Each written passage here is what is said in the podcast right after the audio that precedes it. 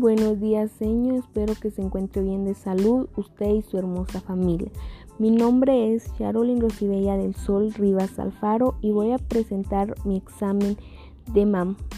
Y vamos a hablar sobre los textos informativos. La función principal del texto informativo es la de informar y mantenernos informados de, de temas generales, acontecimientos, sucesos, etc., que ocurren a diario a nuestro alrededor.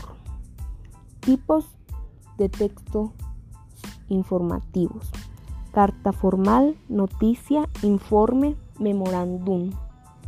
Textos descriptivos deben expresar una idea de forma coherente y cohesiva, o sea, con una relación lógica y con una conexión armoniosa en su composición. Textos argumentativos.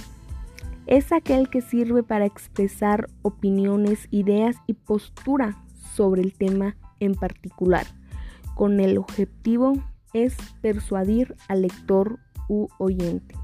El texto expositivo es aquel que aborda de manera objetiva un asunto o forma determinado con la finalidad de dar a conocer e informar una serie de hechos, datos o conceptos específicos. Muchas gracias, que Dios le bendiga.